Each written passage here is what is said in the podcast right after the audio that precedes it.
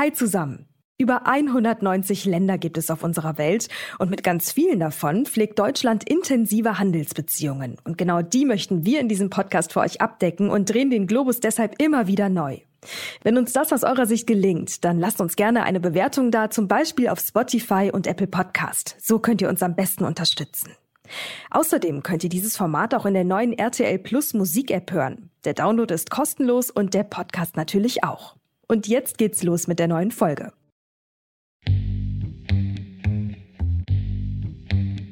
Brasilien ist Deutschlands wichtigster Handelspartner in Südamerika.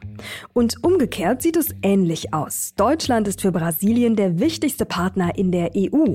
Beide Länder handeln Waren im Wert von ca. 18 Milliarden Euro hin und her.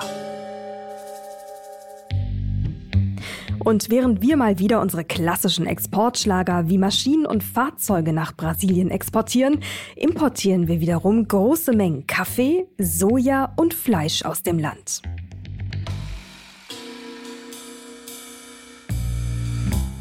Insbesondere aus geopolitischer Sicht ist Brasilien hochspannend. Seit dem Ukraine-Krieg balanciert es auf einem schmalen Grat zwischen China, Russland und dem Westen und hält sich damit viele Türen offen.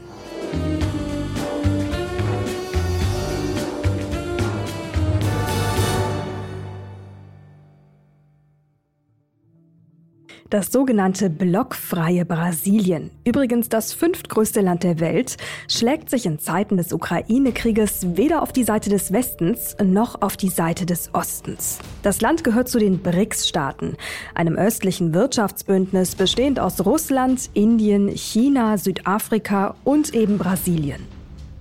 Gleichzeitig aber ist das Land auch eines der G20-Staaten. In diesem informellen Zusammenschluss der wichtigsten Industrie- und Schwellenländer beraten die Mitglieder in regelmäßigen Abständen über ihre wirtschaftliche Zusammenarbeit.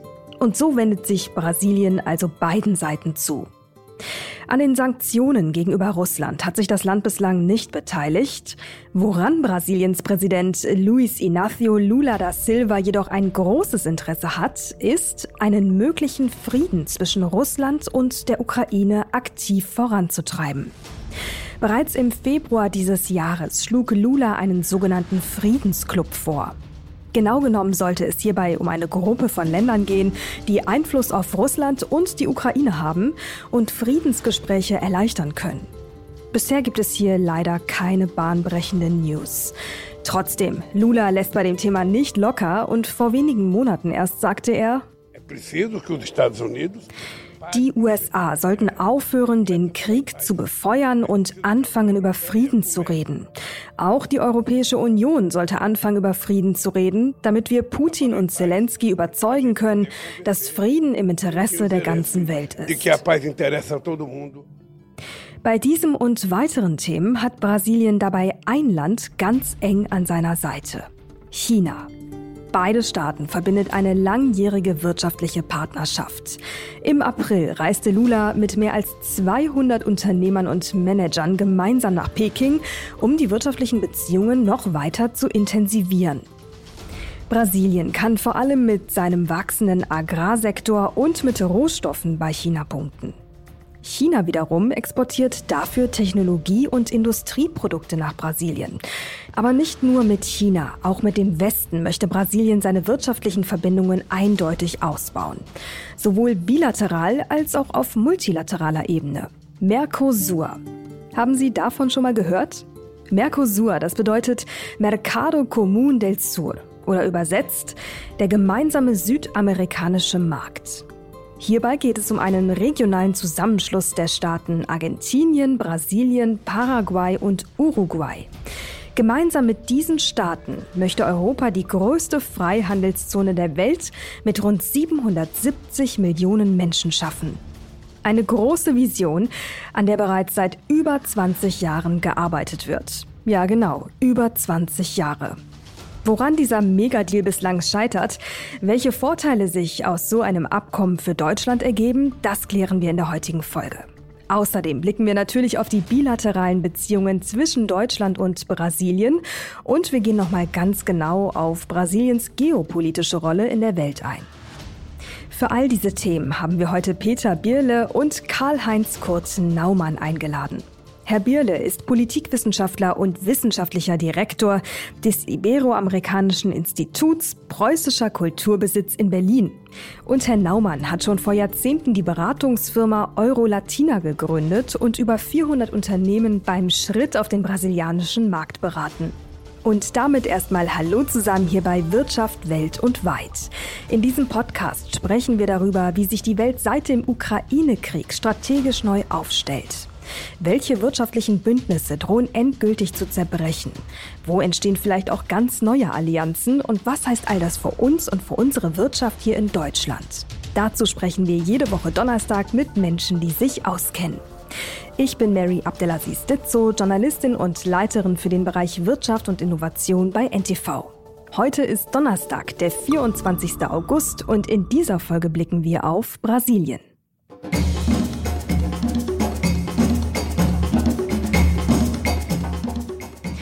Wenn wir über Brasilien sprechen, kommen wir an Samba-Rhythmen einfach nicht vorbei.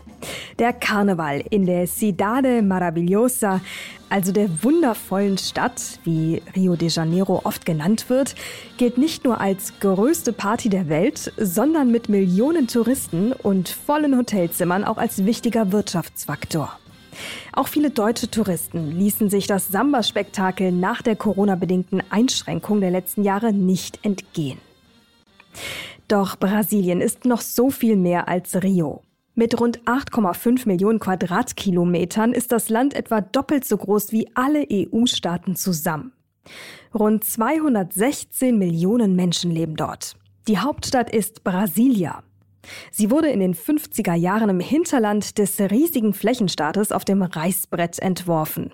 Von oben betrachtet sieht sie aus wie ein Flugzeug.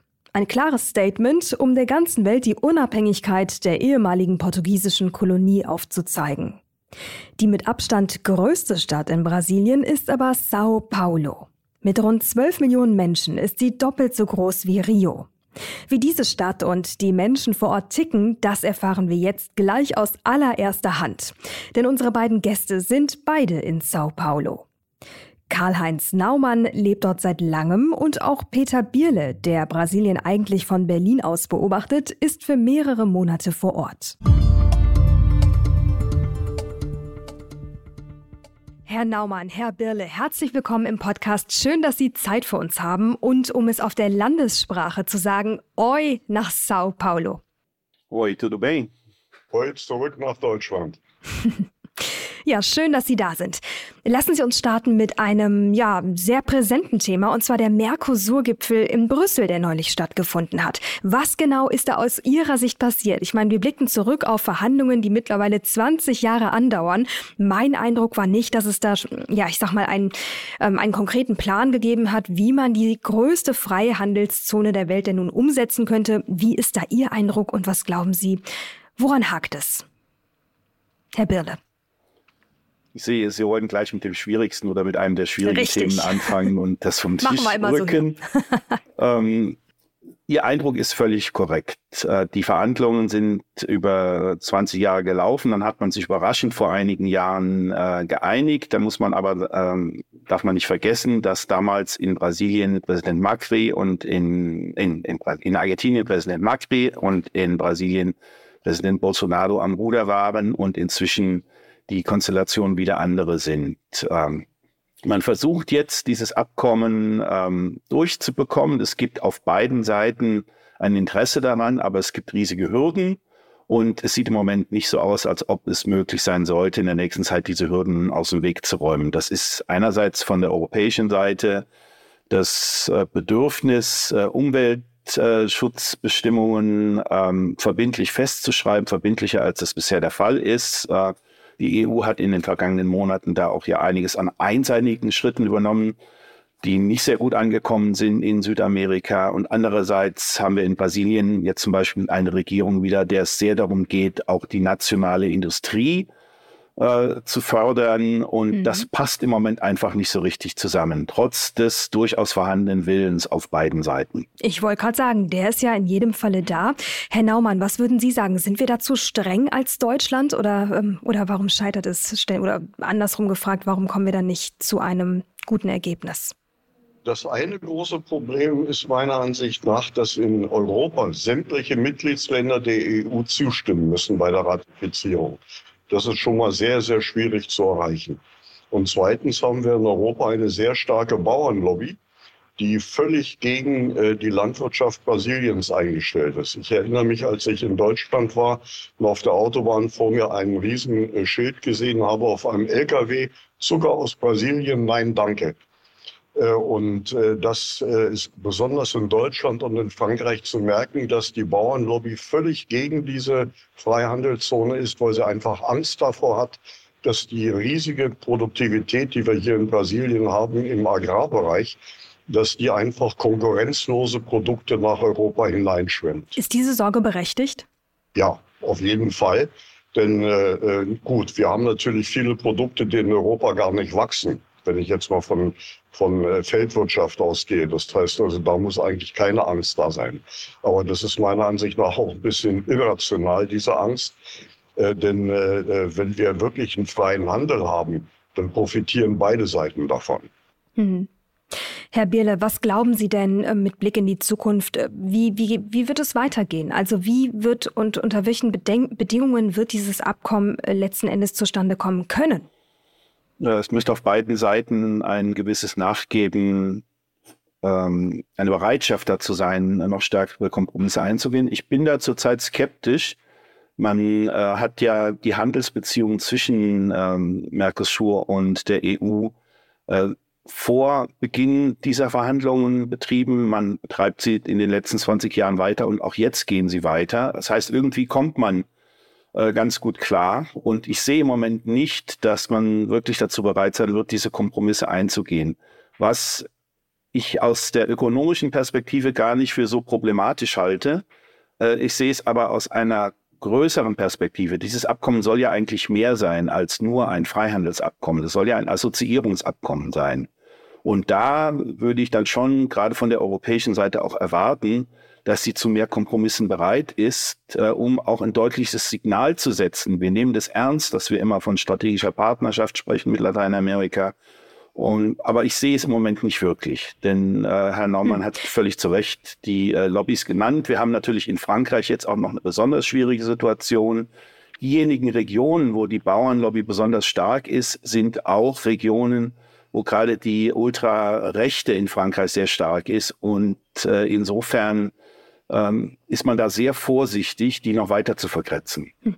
Aber jetzt haben Sie gerade selber schon angesprochen, ein Assoziierungsabkommen. Es soll also eigentlich viel mehr sein als nur in Anführungszeichen die größte Freihandelszone der Welt. Ähm, lassen Sie uns das noch mal ein bisschen einordnen. Ähm, ich meine, es wird ja wirklich auch aufs Podest gestellt. Ne? Diese, dieser Zusammenschluss soll ja in gewisser Form auch die deutsche Wirtschaft und uns auch geopolitisch ähm, diversifizieren, uns eine neue Rolle in der Welt geben. Also was genau bedeutet dieses Abkommen noch? Noch abseits von einem freien Handel? Wir haben natürlich zwei Ebenen. Wir haben einerseits die Ebene EU, äh, CELAC, EU, Lateinamerika und Karibik und andererseits die Ebene hier EU mit dem Mercosur, also einer Gruppe von vier Ländern, Argentinien, Brasilien, Uruguay und Paraguay, also nicht ganz Lateinamerika. Insofern, das sind zwei verschiedene Ebenen, die wir ein bisschen auseinanderhalten müssen, aber nichtsdestotrotz, Assoziierungsabkommen bedeutet eben, dass es nicht nur Wirtschaft, dass es nicht nur um Wirtschaftsbeziehungen geht, es geht um politische Beziehungen, es geht auch um einen Dialog der Zivilgesellschaften. Da ist ja auch sehr viel Substanz zwischen den beiden Regionen, sehr viel mehr als zum Beispiel mit äh, China oder anderen Ländern, wo die Handelsbeziehungen auch sehr stark sind. Ähm, ich würde sagen, es, es geht schon in, sehr stark bei diesem Abkommen um die Wirtschaft. Das ist ja auch das, woran es hakt. Ähm, und ja, was ist das Symbolische daran? Das Symbolische daran ist tatsächlich, dass man ähm, zeigen möchte, dass man innerhalb dieser Weltwirtschaft äh, dazu in der Lage ist, zwischen diesen beiden Regionen ein äh, Übereinkommen äh, zustande zu bringen, das darauf angelegt ist, den wechselseitigen Handel ähm, zu pushen. Und wenn wir da nochmal auf die Wirtschaft blicken, Herr Naumann, ähm, abseits von, ich sag mal, dem Agrarproblem, was vielleicht äh, die Bauern hierzulande oder in Europa erwarten dürfte, Sie haben es ja eben beschrieben, wo genau sind die Vorteile ähm, in diesem Abkommen zwischen Mercosur und der EU? Was bringt uns das? Also aus deutscher, also aus brasilianischer Sicht bringt es erstmal überhaupt nichts. Jedenfalls für die Industrie und für die Landwirtschaft hier. Äh, abgesehen von einem riesigen Absatzmarkt natürlich, der neu erschlossen wird. Aber man darf nicht vergessen, bei der, bei Mercosur oder Mercosur äh, handelt es sich um ein sehr heterogenes Gebilde. Da ist nichts von Integration zu spüren bis jetzt. Äh, ich habe vor vielen Jahren mal einen Vortrag in Brasilien gehalten über die Gemeinsamkeiten zwischen Mercosur und zwischen EU. Und äh, da muss man ganz klar feststellen, in Europa, trotz der Riesenunterschiede der verschiedenen Länder, sind diese Unterschiede viel kleiner als die Unterschiede zum Beispiel zwischen Paraguay und Brasilien äh, oder zwischen Argentinien und Uruguay. Äh, äh und von einer Freihandelszone Mercosur kann überhaupt keine Rede sein. Wir haben derartige viele Ausnahmeregelungen, dass es hier schon sehr schwierig ist, überhaupt einen einigermaßen freien Waren- und, und Güterverkehr und Dienstleistungsverkehr äh, im Mercosur zu machen und geschweige denn vom Mercosur zur EU. Äh, ich ich sage Ihnen mal ein Beispiel. Ja, bitte. Nee, nee, nee, ich wollte nicht dazwischen gehen. Reden okay. Sie nur weiter. Ja, ich, ich, will nur ein kurzes Beispiel sagen, was unsere täglichen Probleme sind. Wir haben äh, eine künstliche Intelligenzanwendung bei einem Partner in Dänemark. Und äh, mit dieser künstlichen Intelligenz haben wir eine Marktstudie gemacht. Die hat unser Kunde in Deutschland nach Brasilien bezahlt und wir müssen natürlich unseren Partner in Dänemark bezahlen. Wir haben für das, was wir überweisen mussten, äh, 45 Prozent Steuern zahlen müssen auf, unser, äh, auf unsere Euro-Überweisung nach Dänemark. Äh, und äh, das heißt ganz klar, Brasilien ist zum Beispiel ein devisenbewirtschaftetes Land. Ich kann hier noch nicht mal einfach ein, ein Konto aufmachen für eine neu gegründete Firma und dann äh, ein, irgendetwas exportieren und dann das Geld, was ich reinbekomme, in diese Firma umwechseln. Äh, da brauche ich Wochen dazu, bis ich die erste Genehmigung habe, um so ein Devisengeschäft zu machen. Haben wir jetzt gerade wieder exerziert. Riesiger Aufstand, riesige Probleme. Ja, wir müssen uns vorstellen, der innergemeinschaftliche Handel in der EU liegt bei etwa 60 Prozent der innergemeinschaftliche Handel innerhalb des Mercosur, also das, was die vier Partnerländer miteinander an Handel abwickeln, liegt bei inzwischen etwa 10 Prozent. Das war mal deutlich mehr. Also die ersten zehn Jahre, in den 90er Jahren, war der Mercosur eine Erfolgsgeschichte. Dann ist er in eine gewisse Krisensituation bekommen und in den letzten fünf bis zehn Jahren wird die Situation immer kritischer. Der wechselseitige Handel ist zurückgegangen zwischen den Ländern und die Fliehkräfte sind stärker geworden, einfach weil die größten Handelspartner aller Länder, äh, die im Mercosur drin sind, inzwischen insbesondere in Asien sind, aber natürlich auch weiterhin die USA und dann Europa. Das heißt, da eine, eine Bereitschaft auch zu Kompromissen innerhalb des Mercosur zu finden, ist äh, eine große Herausforderung. Die neue Regierung Lula bemüht sich darum, äh, in die Richtung zu gehen. Aber wer weiß, was passiert, wenn wir in Argentinien in ein paar Monaten eine Regierung Millet haben. Das wird natürlich mhm. ein ganz großes Problem werden. Ähm, aber nochmal auf Ihre Frage, auf was bringt dieses Abkommen für... Naja, ähm, genau, weil die stellt man sich ja jetzt noch mehr, die Frage, ne? Warum hält die Politik so daran fest? Ich denke schon. Der Markt, ähm, der europäische Markt ist natürlich sehr spannend. Äh, sie sind aber auch daran interessiert, eben nicht nur ewig die Rohstofflieferanten zu sein, sondern auch stärker Möglichkeiten zu bekommen, über verarbeitete Produkte ähm, auf den europäischen Markt zu kommen. Und da besteht natürlich die Hoffnung, dass durch ein Freihandelsabkommen äh, dann auch die entsprechenden europäischen Zölle, die bei allem äh, Gerede über einen freien Handel gerade da den lateinamerikanischen Ländern große Hürden in den Weg legen bisher, dass die gesenkt werden, dass man da auch für verarbeitete Produkte die durchaus rohstoffbasiert sein können, die aber eben einen, ja, eine, einen Verarbeitungsgrad haben, ähm, dass man damit dann auch besser mhm. auf die europäischen ähm, Märkte oder auf den europäischen Markt kommt. Äh, dazu muss man allerdings auch sagen, dass es die hiesige Industrie, vor allen Dingen in Brasilien, sehr schwer haben wird. Äh, wenn ich äh, an Volkswagen denke, an Mercedes, an Daimler und so weiter, äh, die, die großen Chemiefirmen Bayer, BSF, die können natürlich nach Europa exportieren. Vor allen Dingen, weil sie ihre Mutterhäuser in Europa haben. Das machen sie auch heute zum großen Teil schon. Aber die rein brasilianischen Firmen haben eine im Durchschnitt eine derart niedrige Produktivität, äh, dass die gar nicht wettbewerbsfähig sind. Ja, ähm, nun muss man dazu aber ja auch sagen, das ist ja genau das, was ähm, Brasilien eigentlich verändern möchte, oder? Also äh, Brasilien möchte ja eigentlich viel stärker zum Industriestandort werden. Allerdings ist Brasilien auch abhängig von China. Und soweit ich informiert bin, das äh, würde ich mich freuen, wenn Sie das einmal einordnen, ist es ja schon so, dass da in Bezug auf China auch eine Abhängigkeit besteht. Also ich glaube, dass die Chinesen heute noch nicht in diesem Umfang, der vielleicht vermutet wird, Industriegüter nach Brasilien Brasilien bringen. Äh, äh, wir selber in unserer Firma verkaufen auch äh, Maschinen zum Beispiel und Anlagen aus Deutschland und aus Japan und aus anderen Ländern. Das ist schwierig, weil diese Einfuhrzölle, die dabei erhoben werden und die Steuern, die darauf kommen, einen Mehrpreis auf den ZIF-Preis von ungefähr 45, 55, 65 Prozent bedingen. Das heißt also, die Maschinen werden sehr, sehr teuer, werden aber trotzdem gekauft weil sie technologisch gesehen und von der Produktivität her gesehen viel, viel besser sind als die chinesischen Produkte. Noch muss man allerdings dazu sagen. Was no. die Chinesen allerdings machen in zwei äh, großen Gebieten. Äh, Im Fahrzeugbau sind sie sehr, sehr aktiv. Äh, Ford ist aus Brasilien weggegangen als Produktionsfirma und diese Lücke ist gleich von einer chinesischen Firma ausgefüllt worden.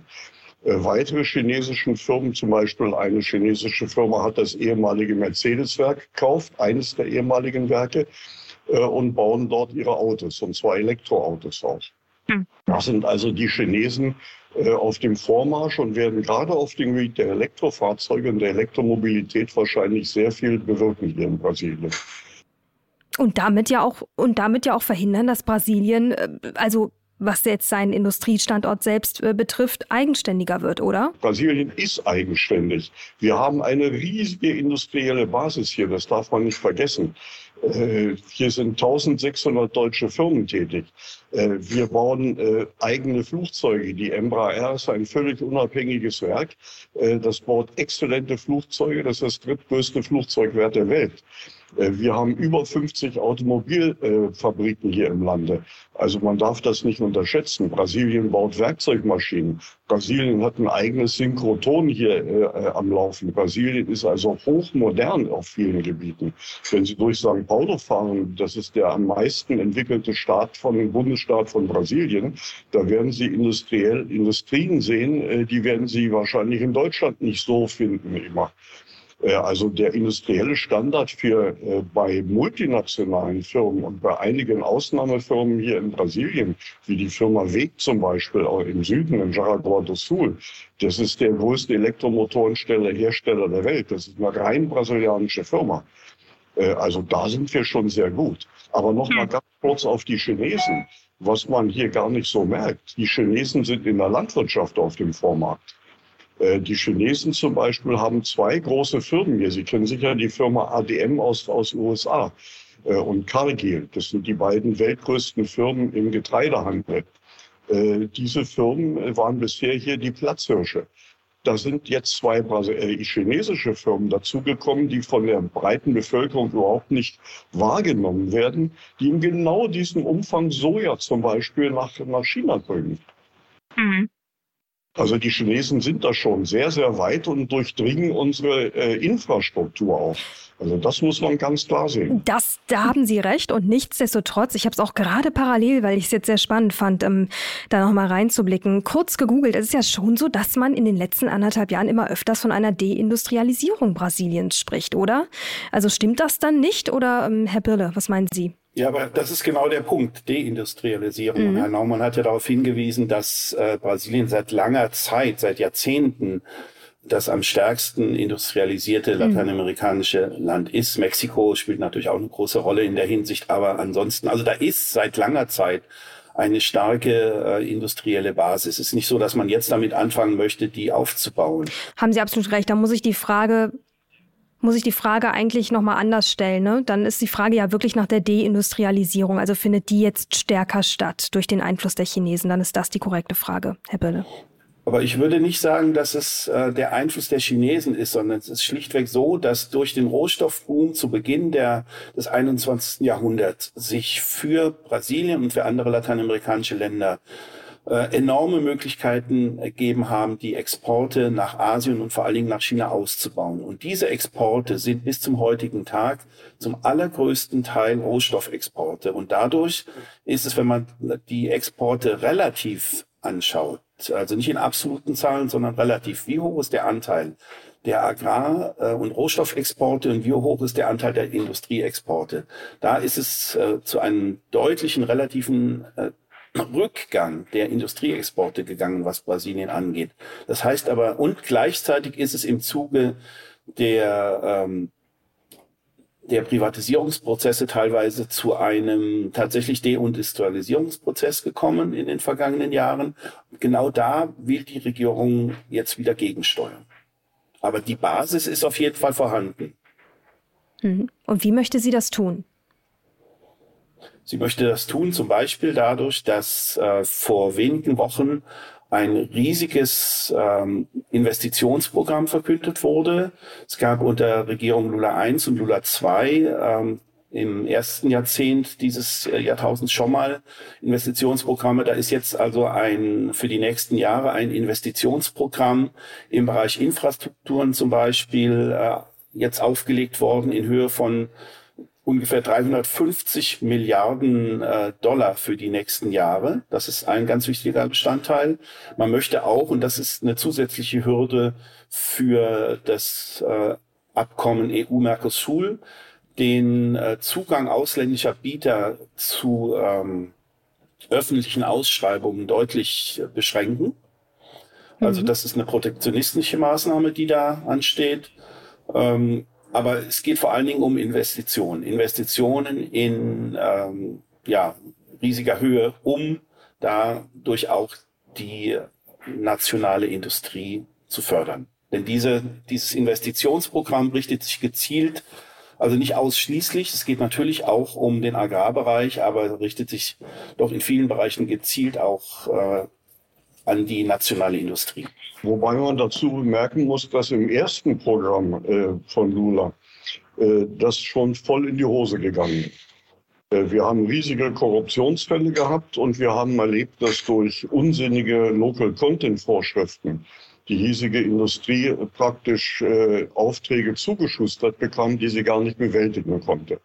Wir haben also viele, viele Beispiele, gerade im Bereich der Petrobras und äh, ihrer Tätigkeiten, äh, dass äh, die hiesige Industrie äh, zwar Aufträge bekommen hat, aber diese Aufträge nicht vollfüllen konnte. Äh, weil sie einfach nicht in der Lage war, weder von der Technik her noch von der Produktivität her. Und wenn man unsere Produktivität ansieht im Industriebereich, die liegt ungefähr bei einem Drittel der Produktivität der USA. Äh, das heißt, um es ganz deutlich zu sagen, was hier drei Leute machen, macht in den USA einer. Äh, und äh, das ist eigentlich beschämend für ein Land äh, wie Brasilien, was eine solche riesige industrielle Basis hat.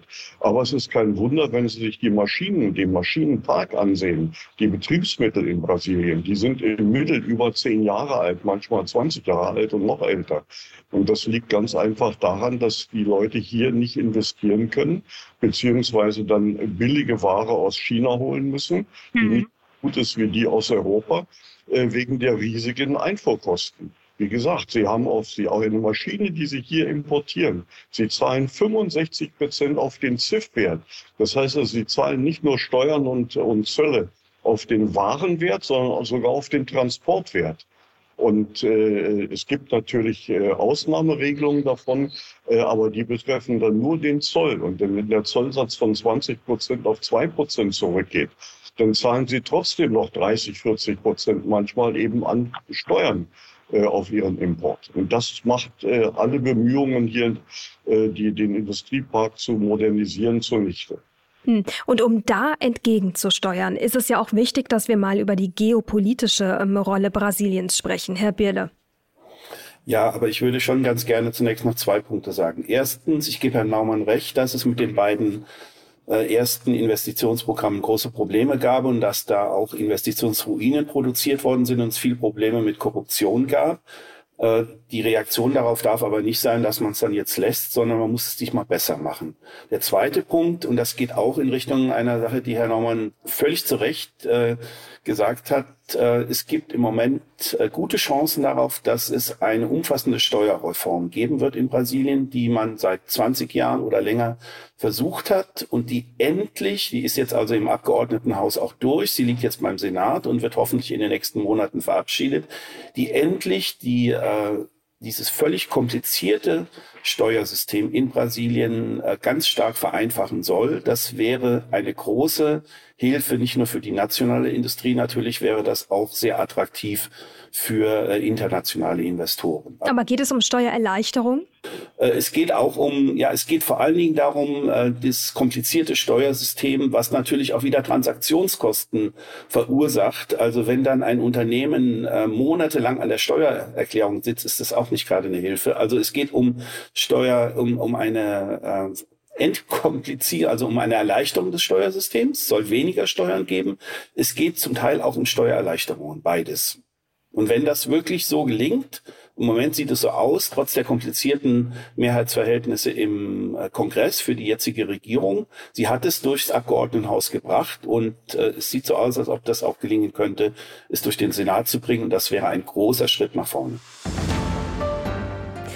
Ja, das war der erste Teil unserer Doppelfolge zu Brasilien. Nächste Woche, da hören Sie vor allem die geopolitische Einordnung des Landes. Wir sprechen über BRICS, also ein östliches Wirtschaftsbündnis, zu dem auch Brasilien gehört. Und wir blicken natürlich ganz detailliert auf die bilateralen Handelsbeziehungen zwischen Deutschland und Brasilien.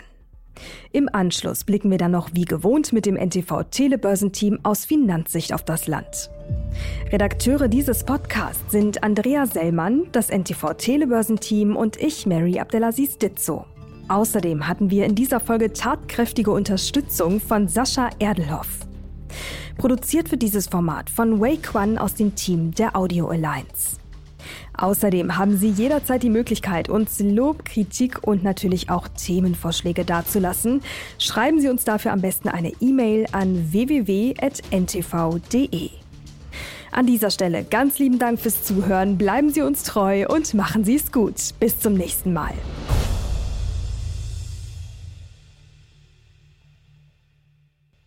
Dieser Podcast ist eine Produktion der Audio Alliance.